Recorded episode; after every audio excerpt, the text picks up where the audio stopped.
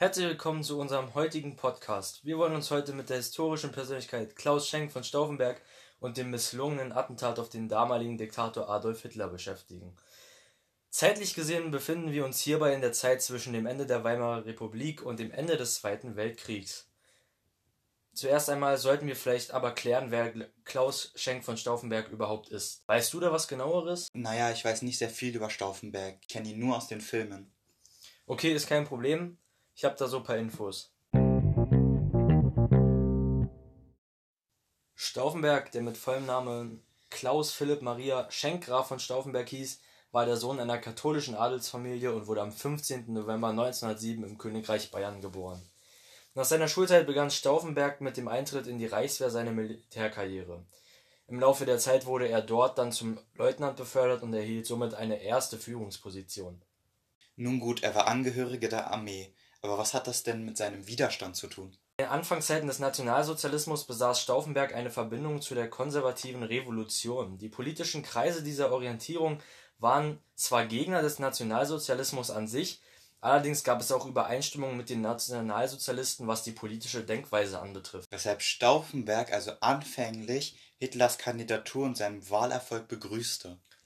Zuerst, ja. Ähm, die nationalsozialistischen Gewalttaten und Aktionen allerdings stimmten ihn dann mit der Zeit um, so dass er sich dann entgegen seinem Verpflichtungs und Treuebewusstsein von Adolf Hitler abkehrte. Nach der Abkehr dann begann Stauffenberg mit Hilfe einiger Mitglieder des ehemaligen Kreisauer Kreises die Beendigung der Judenverfolgung zu planen.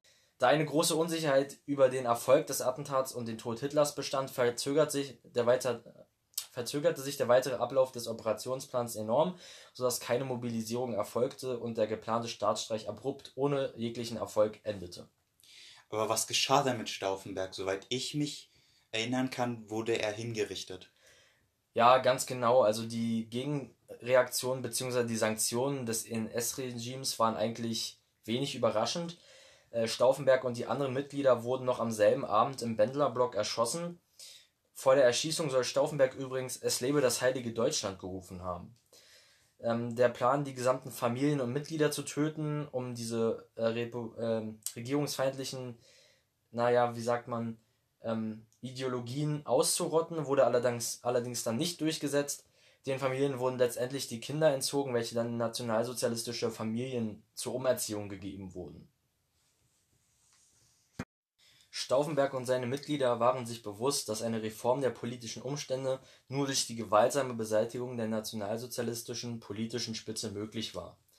Äh, diese Beseitigung wurde von Stauffenberg und weiteren wichtigen Mitgliedern wie zum Beispiel Albrecht Ritter-Merz von Quirnheim und Henning von Trescow durch den Operationsplan Walküre ausgearbeitet.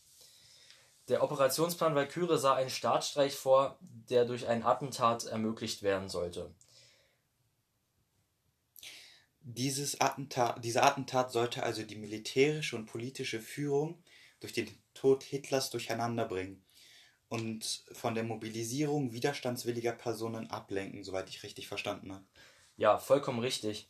Äh, um den Staatsstreich und die Mobilisierung reibungslos einzuleiten setzt und äh, auch reibungslos koordinieren zu können, setzte sich die Gruppe aus militärischen Angehörigen, wie zum Beispiel Stauffenberg selbst, General Friedrich Olbricht, Albrecht Ritter Merz von Quirnheim, Henning Tresco, Karl Friedrich Gördler, aber auch zivilen Personen wie Julius Leber oder Wilhelm Leuschner zusammen.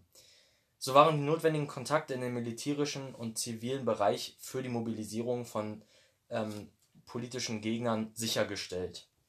Das Attentat selbst fand dann am 20.07.1944 statt.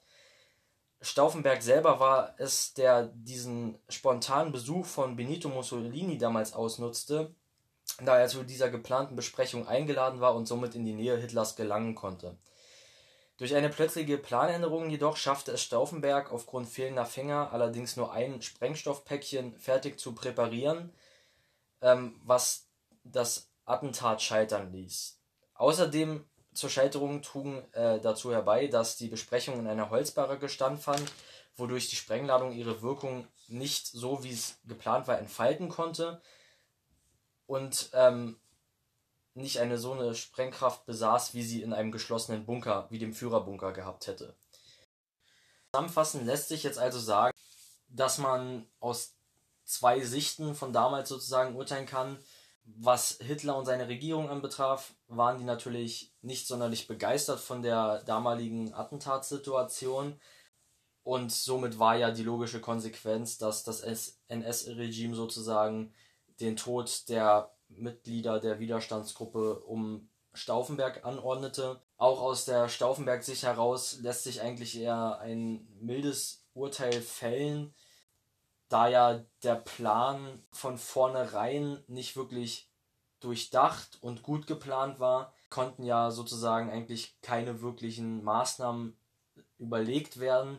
Und das, was getan wurde, passierte ja sehr spontan, wodurch also der Erfolg schon von Anfang an eigentlich sehr gering erscheinen konnte und bestimmt auch so von den Mitgliedern hingenommen wurde, da man sich ja sehr unsicher über das Attentat war, was ja dann auch so kommuniziert wurde, dass man sich nicht ganz sicher ist.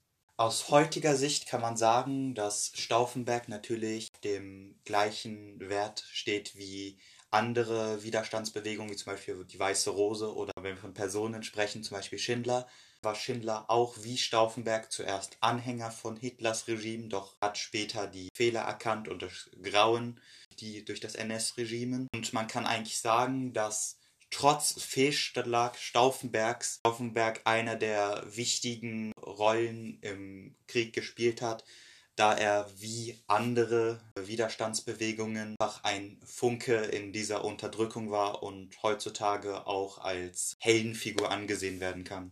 Vielen Dank fürs Zuhören. Damit endet unser Podcast über Offenberg. Ich hoffe, ihr habt was dazu gelernt.